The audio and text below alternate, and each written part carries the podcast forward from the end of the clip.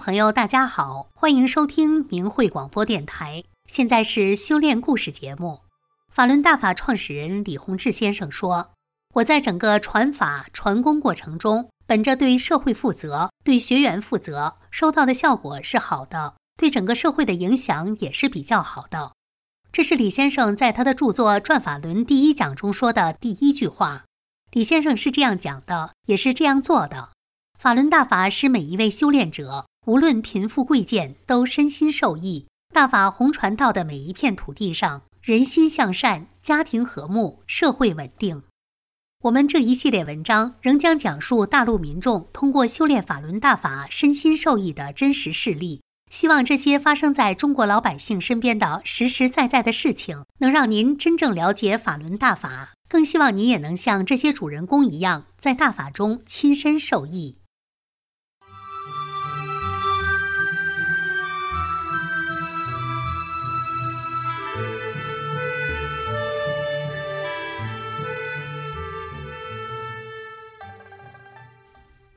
成都退休副主任医师绝症康复。叶琼华女士，原成都电子科技大学医院中医副主任医师。五十岁时，叶琼华已是多病缠身：类风湿、颈动脉炎、甲亢、亚甲炎、胃溃疡、心动过速、传导阻滞、美尼尔氏综合症。类风湿导致关节变形、僵硬、疼痛难忍，这是一种被称之为慢性癌症的不治之症，与癌症、白血病。肌萎缩性脊髓侧索硬化症、艾滋病一起被世界卫生组织列为世界五大绝症。因为这些病，叶琼华多次住院，而且每一种病都找省里最权威的专家教授治疗，但长期治疗不见好转。作为一名具有高级职称的医生，面对自身的各种顽疾，却束手无策。他感到无能无助，心中的痛苦绝望真是难以言表。就在万般无奈之际，一九九六年四月，叶琼华喜得法轮大法，很快他所有的病都不翼而飞了。叶琼华的丈夫是搞实证科学的，看到妻子的状况，他丝毫不相信地说：“你只是症状没有了，不一定你的病就真正的全好了。”一定要她到省里最权威的医院去检查，看指标是不是正常了。在丈夫的陪同下，叶琼华又去找以前给她看类风湿的那个专家开化验单。专家看到她说：“你的气色还不错嘛，你这么久都没有来了，在什么地方开药？”叶琼华说：“我很久都没有吃药了。”专家用怀疑的眼光看着他，斩钉截铁地说：“不可能。”别人还没有你的指标高，都得终生服药。叶琼华又认真而诚恳地说：“真的没有吃药了。”专家仍然不信，说：“你若真的没有吃药了，那就是世界奇迹。”最后检验报告出来了，叶琼华全部指标都正常了。套用专家的话说，果真是创造了世界奇迹。至今二十多年来，叶琼华的病再没有犯过，也再没吃过药。他真正拥有了一个健康的身体。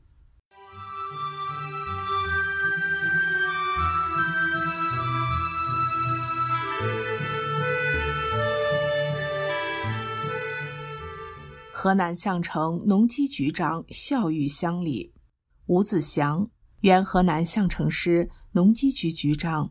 在中共这个小官大贪、大官巨贪、无官不贪的体制内，吴子祥可以说是难得的清官好人。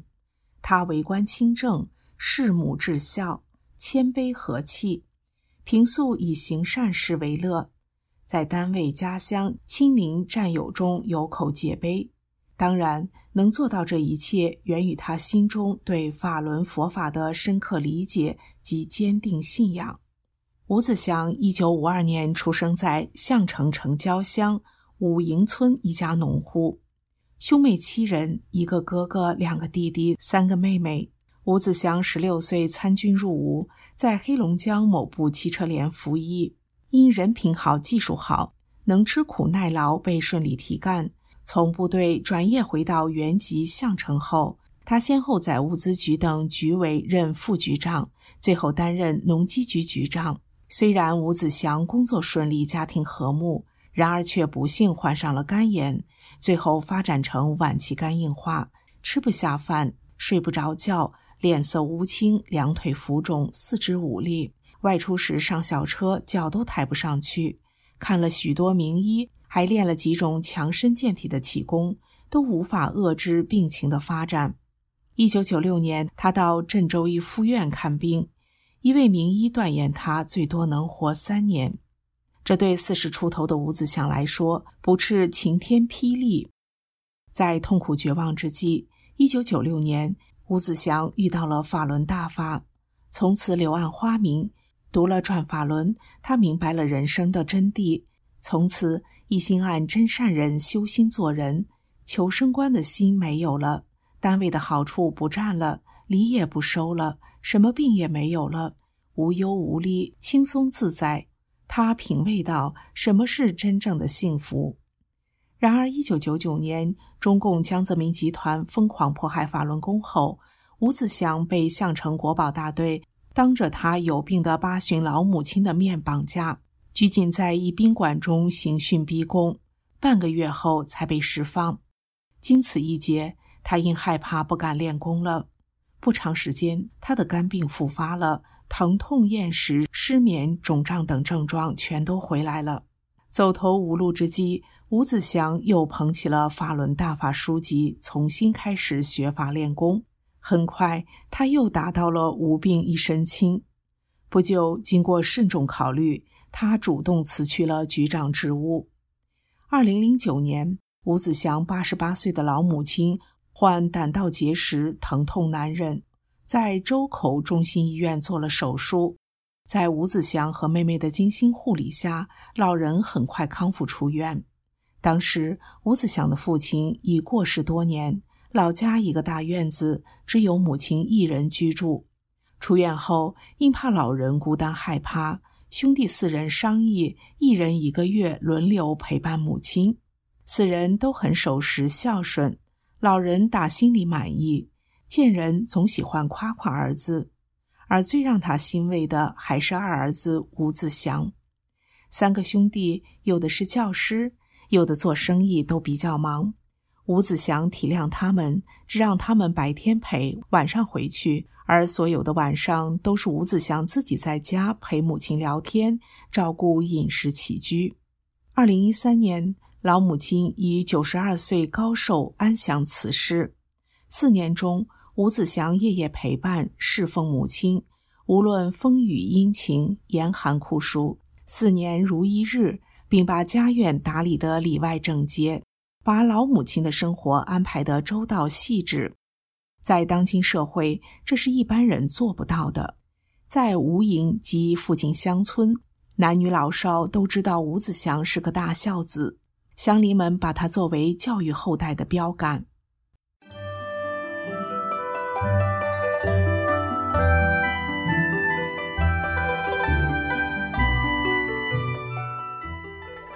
理发师夫妇的善良事说不完。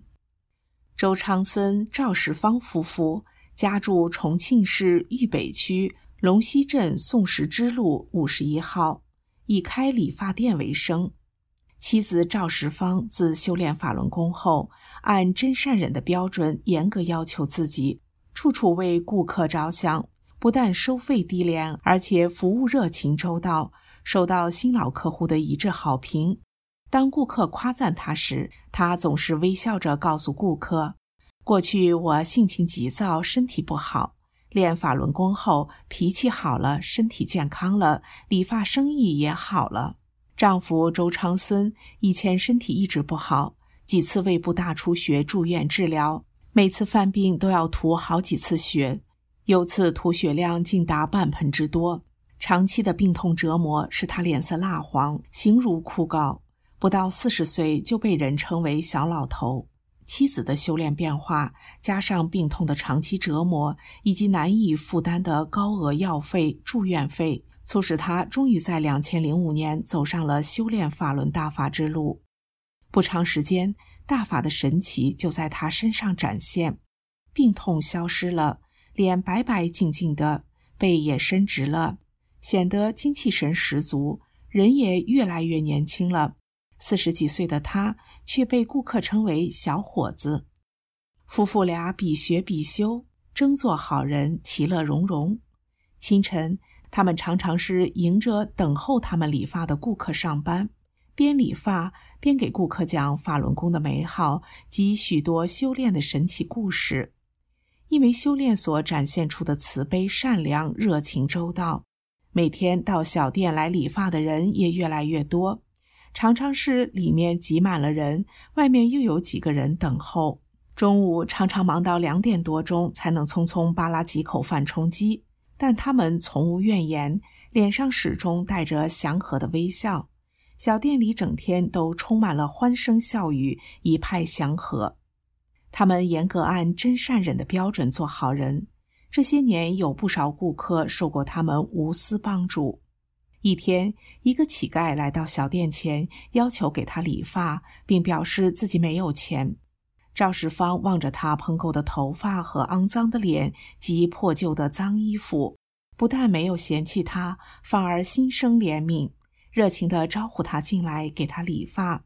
理完发后，乞丐非常感激，摸出身上仅有的一点钱给他表示感谢。赵世芳不但没收他的钱，反而又拿了几块钱给他，并叮嘱他一定要记住“法轮大法好，真善人好”，一定会有福报。乞丐明白后，一步一回头的走了。还有一天，一个女顾客在理发时突然昏倒了，脸色煞白。赵世芳马上稳住心，一边念“法轮大法好，真善人好”，一边将她扶稳坐住。等他稍一苏醒，就和他一起念“法轮大法好，真善人好”。顾客完全清醒后，感到有些心慌难受。赵世芳又马上将他扶到面馆，要了一碗面给他吃。顾客休息了一会儿，千恩万谢地走了。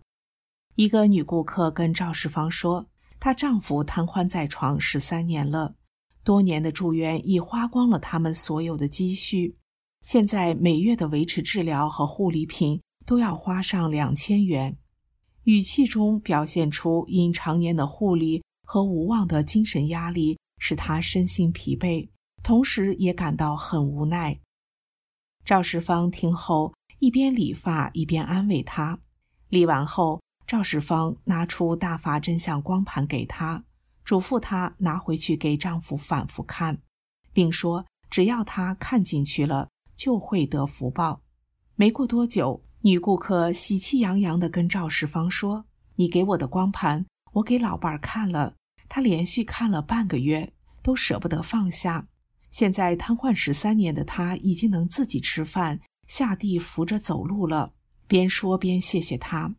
赵世芳清楚是病人明白了大法的真相，所以大法的神迹就在他身上展现出来了。有一天。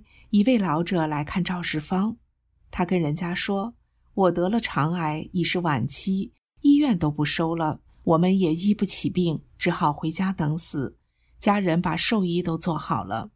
那时我每天疼得在床上打滚，只等早日断了这口气。”小赵知道这时候，立即到家来给我讲真相，并教我反复念“法轮大法好，真善人好”。我说：“我可不可以唱着念？”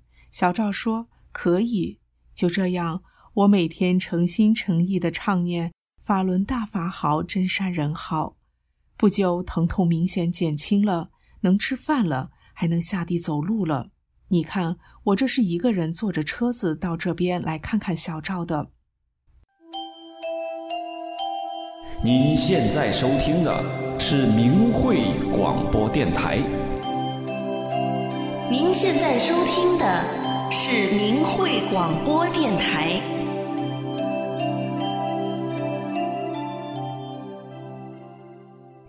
家电商场经理认真思考后的选择。朱景云，吉林省永吉县人，原是一家家电商场经理。朱景云走入大法修炼的经历比较特别，他是在中共疯狂开始迫害法轮功后。因听到媒体的污蔑宣传而走入大法修炼的。那是一九九九年七月的一天，像往常一样打开电视机收看他喜欢的节目，谁知接二连三的换了十多个频道，都是关于取缔法轮功的。在之后一年多的时间里，所有的媒体，特别是新闻联播、焦点访谈，都是一面倒的污蔑、诽谤法轮功。但在这些媒体宣传中，引起朱景云注目的是，有许多各行各业的专家、教授、博士、硕士、高级知识分子、国家干部。更不可思议的是，还有很多中共党员都在修炼法轮大法，这让他百思不得其解。经过反复认真思考，朱景云对所有媒体的宣传报道产生了质疑。他认为法轮功的问题不是那么简单的，肯定是触动了高层哪个领导人的敏感神经。他想起当年文革期间，刘少奇一夜之间被打成叛徒、内奸、公贼，被永远开除党籍一事，理性的认为法轮功也是一宗大冤案。再往更深想一想。从一九九二年五月法轮功传出，到一九九九年七月中共打压，短短七年时间，法轮功传遍全国乃至世界各地，并且官方报道有一亿人修炼，传播速度之快，社会层面之广是前所未有的。由此可见其祛病健身的功效及广大民众的欢迎程度。他对法轮功产生了浓厚的兴趣。通过进一步了解，他被李洪志师傅讲的深奥的佛理深深的吸引了。他也幸运的成为了大法弟子中的一员。在没修炼之前，他患有家族遗传的多种疾病，心脏病、肝病、胃病、颈椎病、腰椎间盘突出等，长期服药。他的弟弟妹妹也患有同样的疾病。弟弟三十岁那年突发心脏病去世。妹妹以肝硬化晚期，在死亡线上挣扎，而朱景云修炼法轮功后，所有的疾病不翼而飞，扔掉了多年的药罐子。身心的巨变使朱景云更加发自内心的认识到法轮大法是真正的高德大法。他觉得用尽所有的语言也无法表达自己对李洪志师傅的感激之情。他希望更多的人能够像他一样了解法轮大法，希望在中国大陆能够早日还法轮大法清白，还李洪志恩师清白。更希望更多的善良民众能够通过法轮大法亲身受益，远离灾难的困扰。